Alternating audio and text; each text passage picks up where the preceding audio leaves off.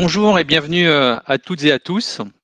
Je suis euh, ravi de vous retrouver aujourd'hui pour ce nouveau PWC en direct que je vais donc avoir le plaisir d'animer. Comme d'habitude, donc n'hésitez pas à nous poser euh, toutes vos questions dans le chat. Nous tenterons d'y répondre en direct en fonction du temps qui nous restera en fin de, de séance, de séquence. Place maintenant à notre sujet du jour, le cloud. À travers d'une série de, quatre épisodes, nous vous proposons d'échanger sur les enjeux et les intérêts de la migration vers le cloud en entreprise. Lors de notre premier épisode, nous avions notamment partagé des retours d'expérience permettant de comprendre les tendances actuelles du cloud, les éléments clés et les ambitions d'un move to cloud réussi. Sur ce deuxième volet, nous évoquerons les enjeux de sécurité et de gestion des risques associés à l'utilisation du cloud en entreprise. Nous aborderons notamment la conception de dispositifs d'audit et de contrôle interne adaptés aux spécificités des modèles de services cloud et aux exigences réglementaires, la maîtrise des risques dans le cadre de programmes Move to Cloud et la question de la transparence des parties prenantes ou d'alignement de vos exigences de gestion des risques et de celles de vos prestataires. Alors, pour évoquer l'ensemble de ces sujets, j'ai le grand plaisir d'être accompagné par trois invités. Valérie Vaudet, DSI de Swiss Life France, Jean de la Forcade, associé IT Risk PwC, PwC France et Maghreb, et Nicolas Desmoulins, Senior Manager PwC France et Maghreb et porteur de notre offre d'audit cloud. Alors sans transition, je me tourne vers vous Valérie, car j'ai envie de, vous demander quels sont les principaux risques que vous avez identifiés lors de vos projets Move to Cloud, puis également en mode run, si je puis dire. Euh, oui, merci pour la question. Euh, donc, euh, comme vous l'avez dit, hein, les principaux risques ont été assessés lors de notre projet Move to Cloud. Ça fait partie de cette phase projet de façon standard. avant de rentrer un peu plus dans la catégorie de ces risques, un peu de contexte. Le projet Move to Cloud donc, consiste à migrer nos applications dans le cloud public. Euh, ces applications ont été euh, euh, assessées à travers des critères d'éligibilité au cloud. Par rapport à leurs données, par rapport aux infras sur lesquelles elles reposent, par rapport à leur compatibilité, je dirais. par ailleurs, nous sommes attachés à ne pas migrer l'activité critique au sens Solva 2 et euh, si les données euh, sensibles, eh bien, euh, ces données doivent rester dans le cloud on-premise afin d'en assurer la sécurité. Donc, en ce qui concerne les risques, les différents types de risques que nous avons assessés, le premier a été le risque de gouvernance.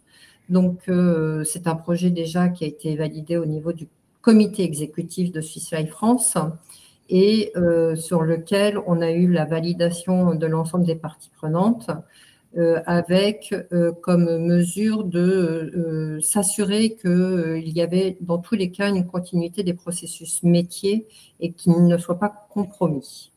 Le deuxième type de risque, c'est un risque juridique, donc essentiellement tourné autour du contrat. Euh, qui a été euh, fortement euh, épluché, je dirais, et sur lequel on s'est attaché à vérifier qu'il était conforme à la réglementation européenne. Ensuite, le risque financier, donc sur lequel nous avons en fait basé l'assessment sur le business case que nous avons élaboré pour l'ensemble des applications que nous voulions bouger vers le cloud. Le risque réglementaire, donc euh, essentiellement tourné autour de la nature et du type de données que nous voulions euh, euh, migrer ou pas, est basé sur une classification qui est en interne déployée. Évidemment, le cloud public que nous avons choisi est conforme aux normes et standards internationaux et en particulier à la norme française d'hébergement des données de santé.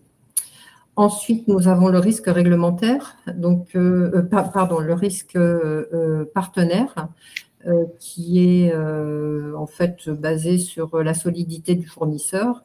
dans ce cas, on n'avait pas de souci. le risque de sécurité d'information, donc encore une fois, très tourné autour de la donnée, et donc des mesures à prendre pour mitiger ce risque, notamment par exemple des mesures de chiffrement.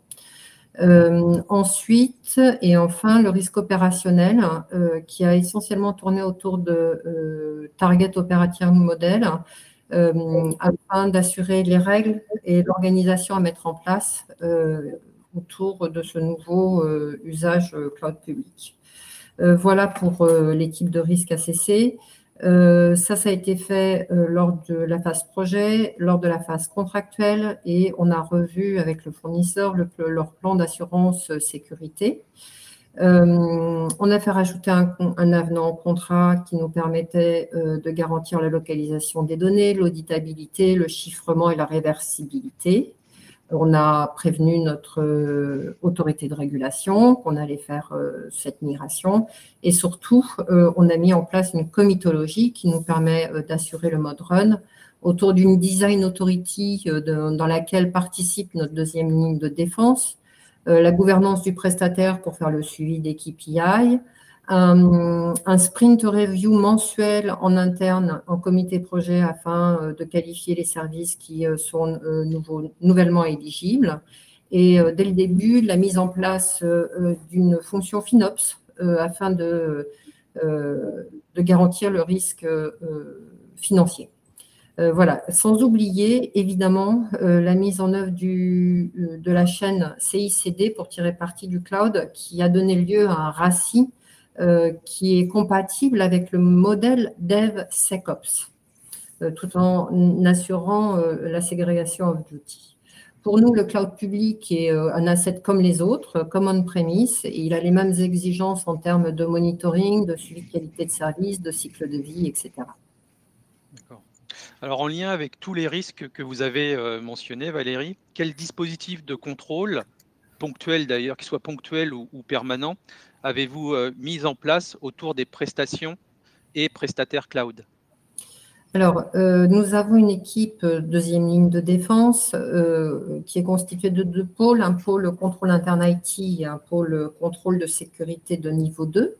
Donc, cette deuxième partie d'équipe, en fait, procède à des analyses de risque de sécurité et formalise des plans de remédiation.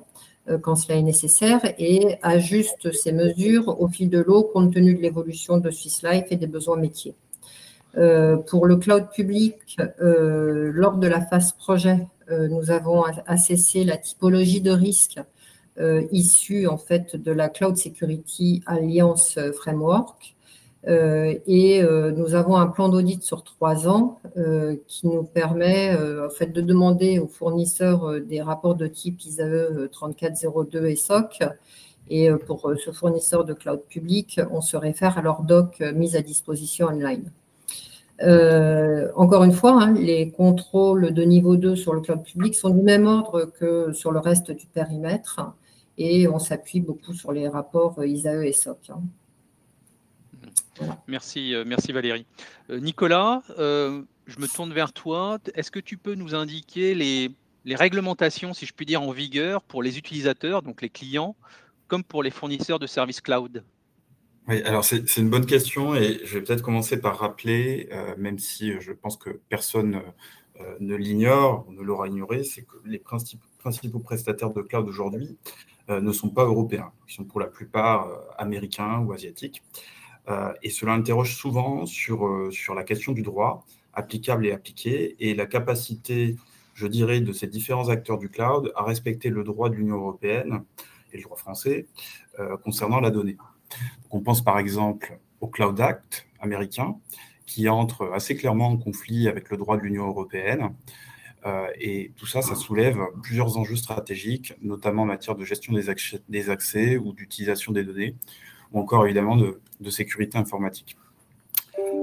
Parmi les autres enjeux, euh, on a également l'externalisation des aux prestataires cloud de fonctions critiques euh, ou importantes, avec souvent des déséquilibres dans les rapports contractuels, euh, et puis surtout des difficultés à mettre en jeu la responsabilité des, gros acteurs du cloud, comme un Google, un Amazon ou, un Microsoft, pour, pour, ne citer que. et donc, dans ce contexte, ces dernières années, en Europe, et notamment en France, les autorités et régulateurs divers ont publié des textes euh, dont certains euh, auront euh, dans un futur proche un caractère coercitif, à la fois pour les prestataires du cloud, mais aussi pour leurs utilisateurs, pour leurs clients donc, qui, qui, décident de migrer vers des infrastructures cloud. donc sur le terrain législatif, on pense tout d'abord au règlement DORA dans le secteur financier. Euh, et son écosystème. Hein. donc, ça veut dire que ce, sont des, banques, des assurances, des prestataires informatiques qui interviennent dans le système, euh, financier qui sont concernés. Euh, ce règlement DORA intègre un grand nombre d'exigences qui sont relatives à l'outsourcing et au cloud, notamment dans sa section 3, même si, bien sûr, il ne saurait répondre à tous les enjeux que soulève aujourd'hui l'utilisation du cloud. Euh, en revanche, ce qui est intéressant, c'est que Dora fait référence à une multitude de textes qui, pour le coup, sont dédiés spécifiquement à l'utilisation du cloud et à la sécurisation du cloud. Euh, on pense bien sûr à des textes qui sont déjà connus de tous depuis euh, de nombreuses années, comme la directive Nice pour les opérateurs de services essentiels, ou encore le RGPD qui indirectement, parce qu'il traite de, de, données personnelles, la question qui se pose toujours, c'est qu'en est-il de euh, mes données lorsqu'elles sont stockées dans le cloud? Euh, Donc ce panorama, ne serait pas complet si nous ne citions pas les orientations des autorités financières euh, de la banque, comme l'IBA, de l'assurance avec les IOPA ou encore l'ESMA dans les marchés financiers, qui pour le coup ont publié des textes spécifiques qui, qui s'appelle hein, sous-traitance, euh, orientation sur la sous-traitance à des prestataires de services cloud. Euh, donc ces textes contiennent un certain nombre d'exigences très concrètes sur la façon dont doivent être, doivent être gérés les processus informatiques et surtout le pilotage des prestations cloud. donc toujours sur ce terrain législatif, on a un autre texte en Europe, qui est le Cyber Security euh, Act, qui encourage le recours à la certification pour les acteurs du cloud euh, et la reconnaissance donc, des certificats délivrés euh, en France ou en Europe. donc c'est l'ENISA en Europe, qui est l'Agence européenne pour la cybersécurité, qui s'est vu confier la mission de maintenir un schéma européen de certification pour les services cloud, afin de permettre donc, non seulement aux prestataires de cloud d'assurer la conformité de leurs services par rapport aux exigences de l'Union européenne, d'une part. Euh, et donc en pratique, on a plusieurs schémas de certification qui existent en France, comme le SecNum Cloud, comme maintien l'ANSI, mais également euh, des équivalents en Allemagne avec le BSI C5 ou encore en Espagne avec, euh, avec l'ENS. Donc, en conclusion, comme vous l'aurez noté, ces exigences de conformité européenne elles sont très fragmentées. Elles sont perçues comme telles par les prestataires cloud et leurs clients. Euh, donc évidemment, c'est un enjeu qui concerne ces prestataires du cloud, mais aussi les clients qui demain devront avoir connaissance de tous ces mécanismes, euh, à la fois pour sélectionner leurs prestataires, mais aussi pour euh, maintenir un niveau de confiance vis-à-vis de, vis -vis de leurs clients. Merci Nicolas, donc une réglementation multiple et riche. Alors Jean, comment gérer les risques liés aux tiers cloud service provider? Et peux-tu nous donner quelques bonnes pratiques en la matière? Oui, merci Jérôme. Alors je pense que Valérie a déjà parlé en fait dans le cadre de son projet Move to Cloud euh, des diligences qui ont pu être réalisées justement pour encadrer donc euh, le risque euh, lié à ce tiers. Nicolas a aussi précisé des exigences réglementaires ou législatives qui viennent encadrer la relation avec ces prestataires du cloud. Alors que ce soit en fait un cloud service provider ou un éditeur de solutions en mode SaaS, on reste en fait sur un tiers. Et donc tout dépend ensuite de l'organisation si elle a déjà une gestion du risque de tiers, ce qu'on appelle du third party risk management, qui permet d'encadrer en fait cette relation. Et cette relation, il faut la voir à différents niveaux. Il faut la voir effectivement euh, lors de l'entrée en relation, lors de la vie du contrat, euh, Valérie parlait du run, et ensuite en cas de fin de contrat, notamment bah, quand la relation euh, va s'arrêter. Donc, on a par exemple en amont tout un ensemble de diligences qui vont être menées à l'origine pour bah, s'assurer de la robustesse, par exemple, du, du provider, de, des certifications qu'il peut avoir. Mais concrètement, l'élément clé et la bonne pratique va être au moment justement de l'entrée en relation, tout le sujet en fait contractuel qu'il va falloir mettre en place. Et moi, personnellement, je préconise en tout cas d'être assisté lors de ces échanges par un juriste ou un avocat spécialisé justement en droit du numérique pour bien cadrer la relation.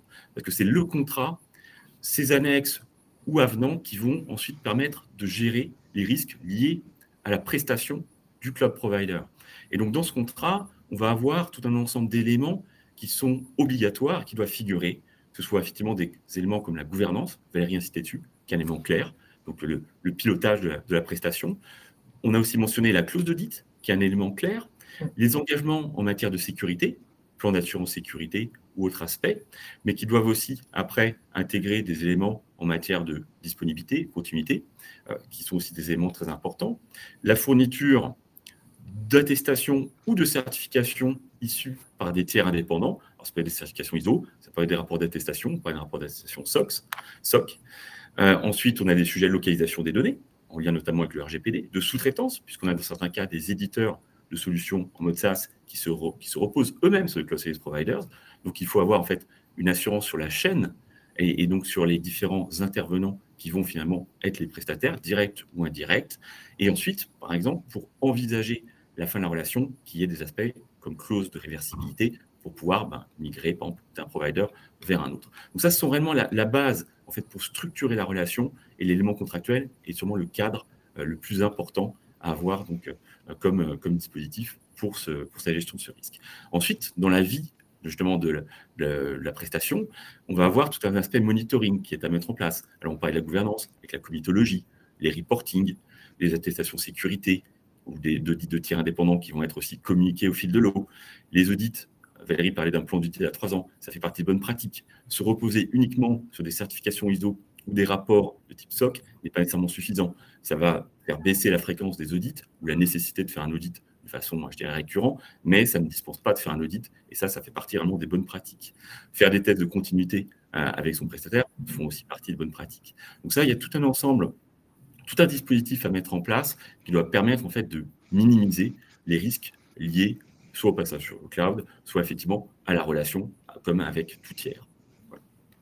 Merci Jean pour euh, ces éléments. Alors Nicolas, si on reste toujours sur la, la maîtrise des risques cloud, euh, est-ce que tu peux nous citer quelques exemples de modèles de contrôle interne? Oui, alors bien sûr. Alors peut-être en introduction, euh, ce que j'aime bien rappeler, c'est que très souvent en entreprise, on associe l'utilisation du cloud à une perte de contrôle. Moi, c'est ce que j'appelle euh, l'effet boîte noire du, cloud. En fait, on ne sait pas ce qu'il y a dedans. Euh, et donc, à ce titre, il est juste de dire que euh, pour une entreprise utilisatrice, sans contrôle direct sur toutes les couches d'une solution, que ce soit une solution SaaS, IaaS ou PaaS, bah, les entreprises, et notamment les départements risques, contrôle interne, audit, ont besoin de visibilité sur leurs données et d'autres formes d'assurance qui euh, souvent sont juste définies via, euh, via des SLA et par des mécanismes que, que citait Jean plus tôt, notamment à travers les rapports d'attestation. donc, par exemple, il est nécessaire de s'assurer que les employés des prestataires du cloud ne puissent pas accéder aux données sensibles de l'entreprise cliente, par exemple, que des contrôles applicatifs soient en place, ou encore que les changements de code spécifiques pour une entreprise utilisatrice n'affectent pas une autre entreprise utilisatrice en fait, qu'il y ait une séparation claire et stricte des environnements de chacun des clients.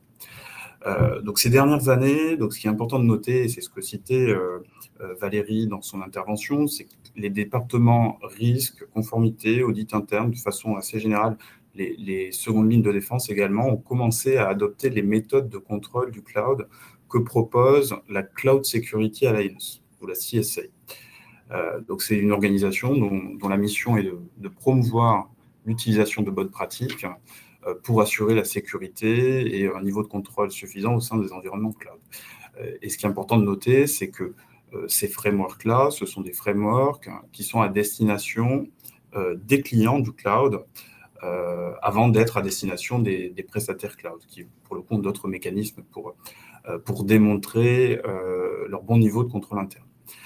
Euh, donc la CSA, elle maintient une matrice de contrôle, la Cloud Control Matrix, qui aujourd'hui, euh, ce qu'on voit sur le marché, c'est qu'elle tend à devenir la référence pour fournir des principes de sécurité euh, basiques, pour permettre de guider les utilisateurs du cloud dans l'évaluation de leurs risques associés aux différentes prestations. Donc, de façon très pragmatique, cette Cloud Control Matrix, c'est un cadre de contrôle informatique qui permet de comprendre en détail les différents concepts, les principes de sécurité du cloud en 13 grands domaines. Et peut-être pour faire une analogie, euh, ce, cadre, il s'inscrit dans, dans, la continuité d'autres référentiels qui aujourd'hui sont acceptés par l'industrie, en tout cas largement communiqués, diffusés et connus des principaux acteurs du contrôle interne de la sécurité, qui sont des textes comme tout simplement l'ISO 27001, 27002, le code BIT ou encore les référentiels sécurité du NIST. Donc aujourd'hui, les entreprises utilisatrices du cloud s'inspirent du référentiel CSA pour les plus matures, pour enrichir leur plan de contrôle permanent, euh, ou encore pour concevoir des programmes de travail pour leurs audits internes.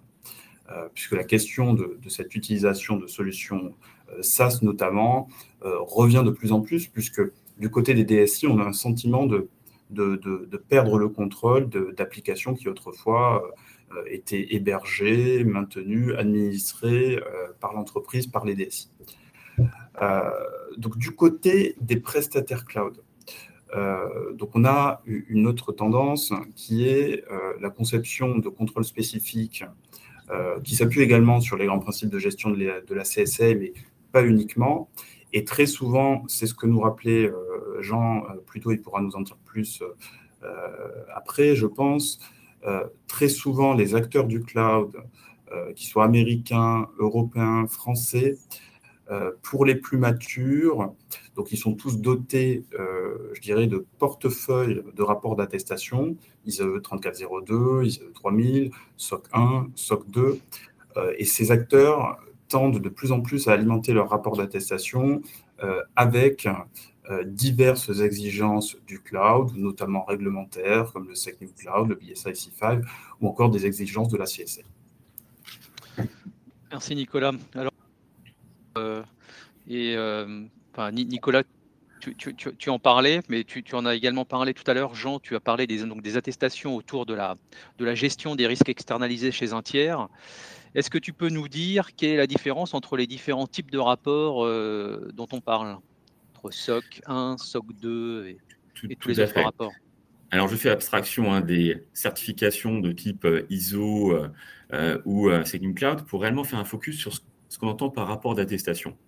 Euh, un rapport d'attestation, c'est un rapport qui va viser donc, le contrôle interne et qui est un rapport d'audit, dans la mesure où il va apporter une opinion d'un auditeur, donc indépendant, sur un dispositif de contrôle interne. Ensuite, il y a différents types de rapports qui ont à la fois une couverture et une finalité différente en termes d'usage, ainsi qu'une distribution et un usage donc distinct. On a donc des rapports qu'on mentionnait, donc euh, de type ISAE 3402, qui correspond à ce qu'on appelle un SOC 1. C'est la même chose, c'est juste la terminologie, je dirais plutôt anglo-saxonne, puisque ces rapports à l'origine sont issus du monde anglo-saxon, avec des normes américaines. Donc l'ISAE 3402 ou SOC 1 a une fonction qui est de donner du confort sur le contrôle interne en lien avec les états financiers. Donc il faut que dans le cas de la prestation, même s'il y a un lien ténu, euh, on traite donc de ce qu'on appelle le financial reporting, donc la, la question des états financiers. Euh, donc c'est quelque chose qui est par exemple qui est attendu systématiquement quand on a par exemple un client d'un prestataire cloud qui va être soumis par exemple une réglementation Sarbanes-Oxley, il va chercher donc à avoir ce confort.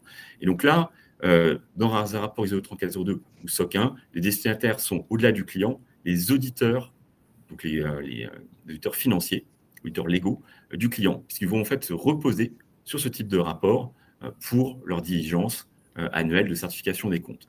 Et ces rapports vont justement avoir une périodicité et une sortie qui va plutôt coïncider avec la période de fin d'exercice fiscal euh, des sociétés. C'est pour que ces rapports, généralement, sortent plutôt en fin d'année civile, quand les sociétés clôturent au 31, leur compte au 31 décembre. Ça, c'est un rapport donc, ISO 3402 ou Hotplay SOC 1. On a ensuite un rapport de type SOC 2 qui, lui, a une origine purement euh, anglo-saxonne et a une portée réellement technologique sur les plateformes technologiques en général. C'est l'ordre des experts américains, l'ordre des experts comptables américains, l'ICPA, qui a défini les bases autour donc de ce rapport, avec potentiellement jusqu'à cinq piliers qui sont donc, ce qu'on appelle les Trust Services catégories, qui vont couvrir la sécurité de façon obligatoire et de façon optionnelle d'autres dimensions, qui sont la confidentialité, la disponibilité, la privacy Ensuite, la partie Data Processing Integrity. Sur le marché, la plupart des rapports vont couvrir la sécurité, comme je disais, à minima, plus généralement la confidentialité et la disponibilité. La partie privacy n'est pas nécessairement très adaptée, par exemple, à la couverture du RGPD. Et donc, ce rapport SOC 2 fait partie des bonnes pratiques dans l'écosystème pour donner du confort sur justement l'environnement de contrôle interne du prestataire et principalement des prestataires cloud. La plupart des acteurs, de toute façon, ont globalement tous maintenant un rapport SOC 2. C'est plutôt sur les éditeurs de solutions en mode SaaS qu'on est encore moins mature, un peu moins mature euh, sur le sujet. Et donc, ce rapport, à travers le référentiel de contrôle qui va être audité, va donner donc justement le confort à son lecteur, qui va être là principalement le client, et qui va voir donc quels sont les dispositifs en matière de sécurité qui ont, sont mis en place, par exemple, par son cloud service provider ou l'éditeur de la solution mode. Et donc, à travers donc, la lecture du rapport, les conclusions sur les tests, l'opinion de l'auditeur à la fin, il va disposer de tout le confort et toute la transparence euh, attendue par ce, via ce type de rapport. Alors, comme disait Nicolas, ces rapports évoluent, la couverture évolue. Ce rapport SOC 2 peut être enrichi de volets complémentaires ou alors être traité sur la même norme d'audit, euh, va traiter des sujets différents. On parlait par exemple du CSA, donc la Cloud Security Alliance, et de la matrice, donc la CCM, la Cloud Control Matrix. Elle peut faire l'objet aussi d'une attestation sur une norme d'audit qui va donner du confort sur le respect justement de ce référentiel de la CSA. Historiquement, au niveau donc, de l'Allemagne, euh, l'État allemand, donc l'équivalent de l'ANSI, donc le BSI, a défini euh, une norme et un référentiel qui s'appelle le C5, qui va permettre d'attester sur tous les sujets donc, de cloud computing. Et ce BSI C5 est aussi adopté par des acteurs, qu'ils soient Alibaba, euh, qu'ils soient OVH euh, Cloud en France, donc plus largement à travers l'écosystème cloud.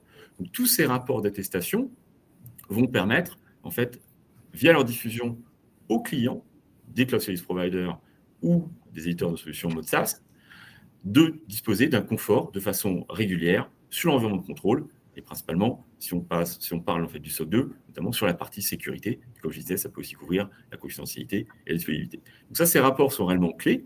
Et surtout, après, lorsqu'on reçoit le rapport, il faut quand même être en mesure de l'interpréter et d'avoir une bonne lecture du contenu du rapport. Parce que c'est un rapport d'auditeur à l'origine, qui peut paraître un peu abscon.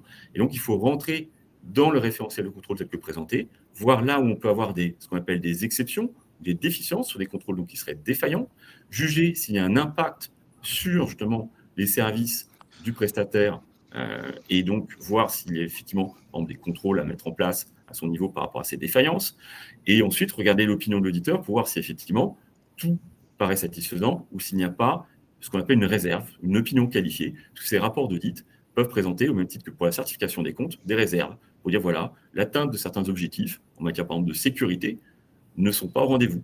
Et donc là, il faut savoir justement en conséquence, euh, savoir, justement mesurer les impacts et voir qu'est-ce qu'il est important de mettre en œuvre à titre compensatoire. Merci Jean. Euh, euh, de ton éclairage. un certain nombre de questions dans le chat, notamment autour de la souveraineté numérique. Je propose peut-être qu'on en prenne une, vu le temps qui nous reste, et avec une réponse probablement assez rapide, et nous, nous, en, excusons d'avance, pardon. Donc, question. Après donc l'échec des, premières tentatives de cloud souverain français, quels sont les, enjeux de souveraineté numérique en France et plus largement en Europe? Je ne sais pas qui veut faire une tentative de réponse. Je vais, essayer de répondre et puis Jean, je te laisserai peut-être euh, compléter. Mais effectivement, c'est une question qui, n'est pas simple. Euh, alors, je prétends pas apporter une réponse euh, précise, mais donc cet enjeu de souveraineté numérique, il est très souvent associé au cloud, effectivement. et comme souvent, se pose la question de l'importance des acteurs américains ou encore asiatiques, des Amazon, des Alibaba, dans le domaine.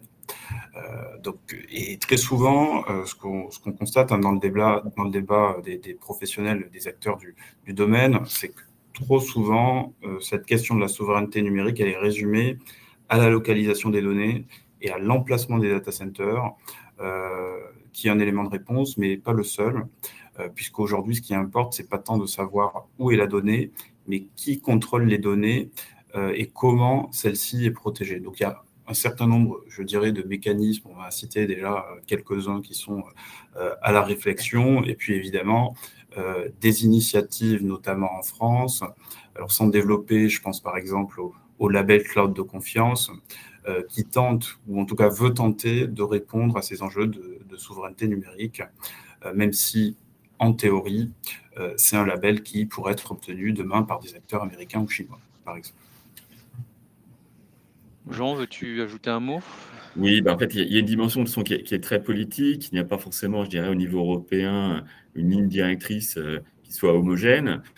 historiquement, donc là, il y a quelques années, justement, l'ANSI et le BSI, donc le côté français, le côté allemand, travaillaient ensemble pour faire émerger une norme commune. Actuellement, on a toujours Second Cloud et C5. Malheureusement, en fait, effectivement, il n'y a pas encore de, de, concordance, on va dire. Et, et effectivement, bah, les acteurs européens restent réellement plus marginaux dans le domaine du cloud à date. Ok, merci. Et euh, encore une fois, un grand merci euh, Valérie, Jean, Nicolas pour vos éclairages hein, sur le sujet. Et aussi un, grand merci à vous, euh, chers auditeurs, pour qui j'espère et nous espérons que ces éclairages auront été euh, utiles. Donc, comme d'habitude, un, questionnaire de satisfaction s'affiche là à l'instant sur votre écran. Donc, n'hésitez pas à le compléter. Pour nous, c'est aussi extrêmement important euh, d'avoir vos retours. Et pour ma part, je vous donne rendez-vous pour l'épisode 3, qui sera dédié au consentement cookies et trackers et l'impact sur les architectures cloud. Et cet épisode 3 aura donc lieu le 19 mai à 11h30. Merci beaucoup. Au revoir.